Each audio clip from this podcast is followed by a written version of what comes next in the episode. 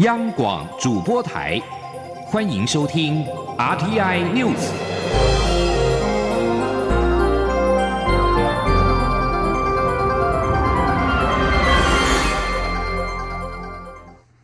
各位好，我是李自立，欢迎收听这一节央广主播台提供给您的 RTI News。俗称武汉肺炎的 COVID-19 疫情在欧洲迅速的蔓延。中央流行疫情指挥中心今天宣布，自十七号起提升欧洲的疫情等级，将申根国家英国、爱尔兰等二十七国以及杜拜提升到第三级。上述地区入境台湾者必须居家检疫十四天。另外，指挥中心也将美国华盛顿州、纽约州跟加州的疫情等级提升到第二级。记者王威挺的报道。欧洲武汉肺炎疫情迅速升温，中央流行疫情指挥中心指挥官陈时中十四号宣布，除了原本已经列入第三级疫情等级的意大利，自十七号起进一步将其他深根区国家英国和爱尔兰共二十七国。以及杜拜的疫情等级提升至第三级，从上述国家入境者需居家检疫十四天，而十四号下午两点起，已经登机者加强自主健康管理，尚未登机者也列入居家检疫十四天管理范围。陈时中表示，考量全球疫情日趋严峻，目前尚未列入疫情警示的国家均提升至第一级。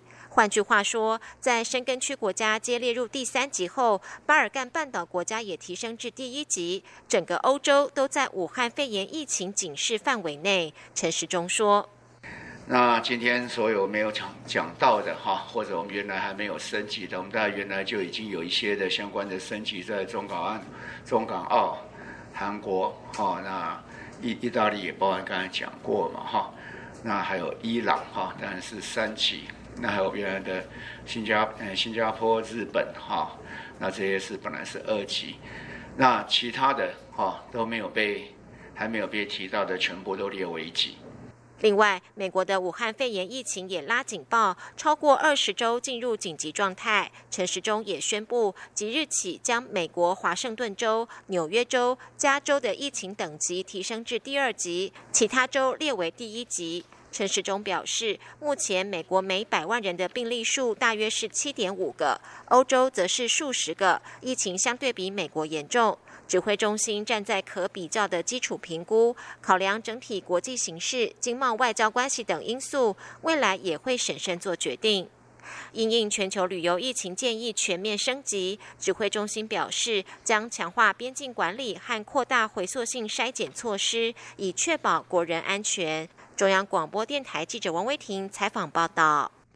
另外，中央流行疫情指挥中心今天也公布了国内新增三例武汉肺炎确诊病例，其中一例为三十多岁荷兰籍的男性，其余两例都是北部三十多岁本国籍男子。因为三例都有欧洲活动史，研判属于境外移入。武汉肺炎 （COVID-19） 疫情持续，针对国内医检师的人力问题。中央流行疫情指挥中心今天指出，如果疫情演变到有扩大裁剪的需求，可以从非必要、不那么急迫的检验做调整，并腾出人力来补足缺口。而目前也已经在进行人员的训练、教育指引。记者谢佳欣的报道。因应全球武汉肺炎疫情升温，中央流行疫情指挥中心决定提升每日检验量能，引来国内医检界质疑检验量能能否负荷，且人力也可能不足。对此，指挥中心疫情监测组组长周志浩十四号表示，在维持其他检验正常运作的情况下，每日检验量能可达三千两百件，但若未来有需要，检验量能还可以透过调配再提升。他说：“如果疫情真的是在演变的时候，我们一些比较不急的检验或其他的这些，诶，不是非必要的这些的检验的部分，可能是做一些的调整时序。那所以说，这时候的检验能量还是有可能会再往上提升。至于检验人力，周志浩指出，透过调整非必要、非急迫的检验，同时腾出人力，目前政府已经在做第一线人力的训练及教育指引。”另外，外国留学生反映国外买不到口罩，是否考虑将口罩发至驻外办事处，让旅外学生购买？陈时中表示，确实收到很多讯息，反映在欧美买口罩很困难，政府会来考虑。不过目前还是以国内优先，当国内供应稳定后，才可能向外供应。中央广播电台记者谢嘉欣采访报道。武汉肺炎疫情在英国蔓延，英国政府打算让六成人口感染，以达到全体免疫的目标。对此，中央流行疫情指挥中心指挥官陈时中今天表示，这是医疗体系无法承担时才会选择这样的做法，但是科学证据还无法提供完整的评估，所以台湾不会采取英国做法。台湾也距离英国的情况非常远。台湾对抗武汉肺炎疫情的成果受到国际肯定。陈时中表示。今年台湾争取参与世界卫生大会的策略，就是让世界看见台湾，期盼国际增加对台湾支持的力道。因应武汉肺炎疫情冲击经济，除了纾困振兴特别预算新台币六百亿元外，行政院也会整了各部会基金，投入四百亿元。行政院发言人古拉斯尤达卡今天表示，行政院长苏贞昌已经指示各部会及各国营事业单位。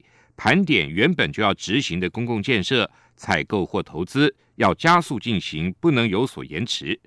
以政府现有资源先带头进行扩大内需。Glass 说，除了政府带头之外，也对民间厂商提出诱因，提出振兴纾困方案，鼓励民间厂商继续投资。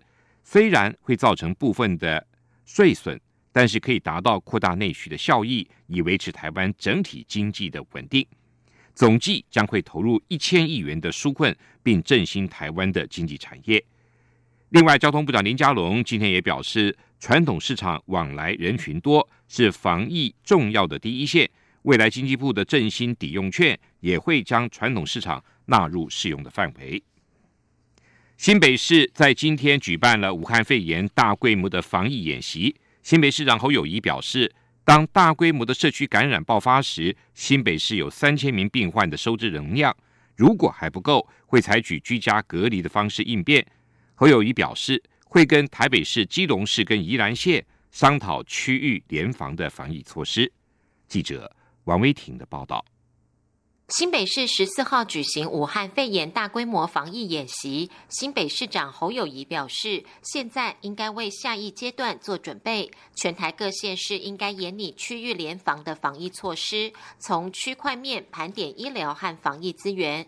侯友谊表示，区域联防一定要中央支援，地方配合。万一全国确诊病例暴增，该如何应应？非必要的商业活动是否全面暂停？是否停班停课？他建议中央预先拟定政策，地方政府配合执行。侯友谊也表示，将与台北市长柯文哲、基隆市长林佑昌和宜兰县长林姿妙商讨区域联防的防疫规划。侯友谊说。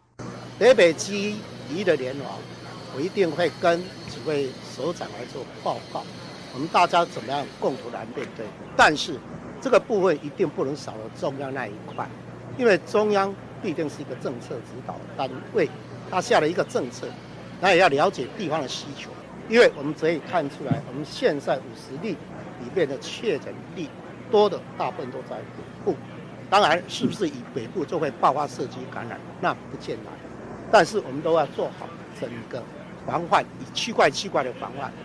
侯友谊表示，已在新北市沿海地区规划了两千床位的隔离收治中心，内部设置自动监测和通讯诊疗方式，也会有医疗人员进驻。当大规模多重社区感染爆发时，负责收治轻症和无症状的确诊病患。他说：“若加上一千床的重症病患床位，新北市有能力收治三千名武汉肺炎确诊病患。”侯友谊也表示，新北市府正在联络退休的医护同仁，若医疗人力不足时，将动员退休医护回到医疗体系支援前线防疫。中央广播电台记者王威婷采访报道。除了防疫，水资源也是民生关注的焦点。台湾进入枯水期的尾声。中南部各主要水库的蓄水率持续的下滑。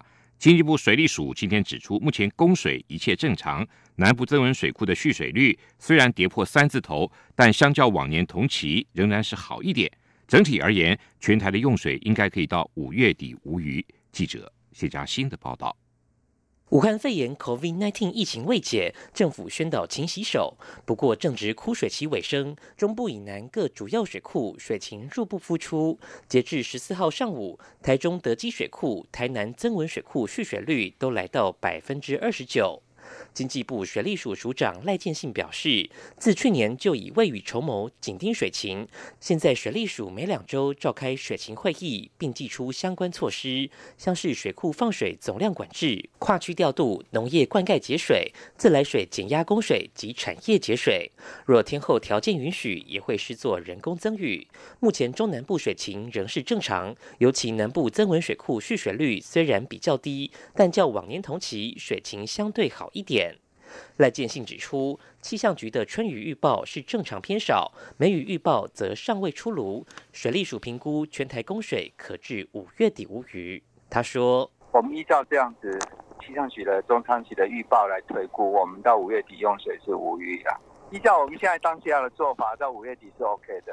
那当然，这个目标我还是要讲，它还是有一些，比如说一些情境的风险啊，比如说你说完全完全都没有下雨。”那这个是很特殊的状况嘛？至于全民勤洗手所增加的防疫用水，赖建信则说，即便国人每天多洗手十次，每次洗手二十秒，增加水量约为四十八万吨。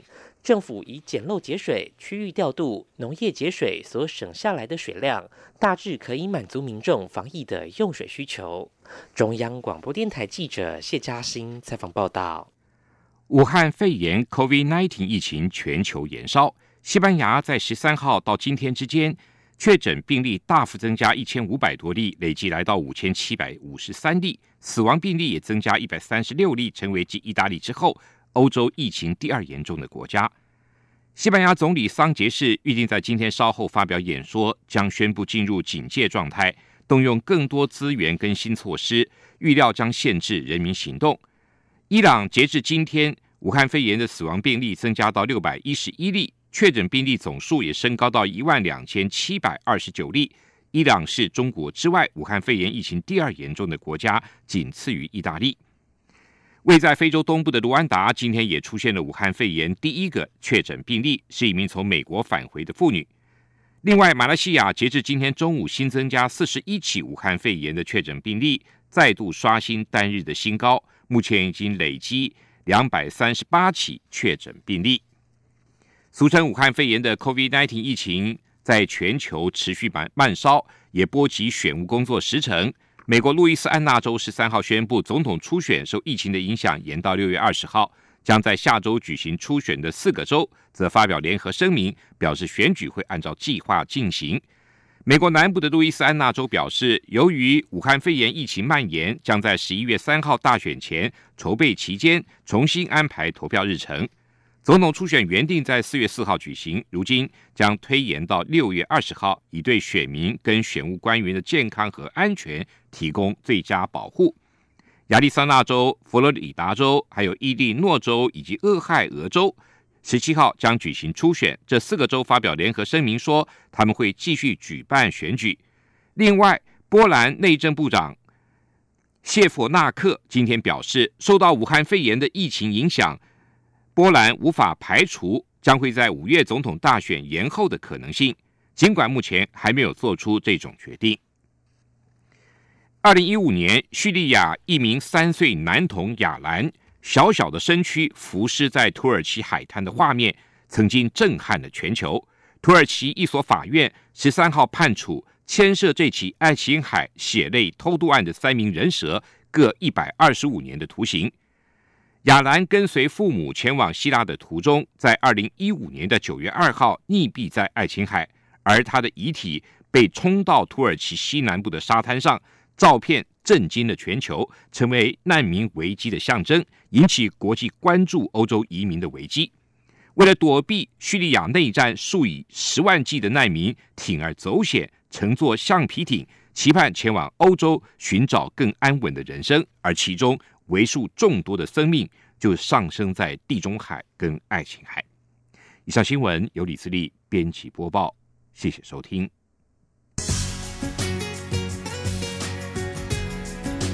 这里是中央广播电台台湾之音。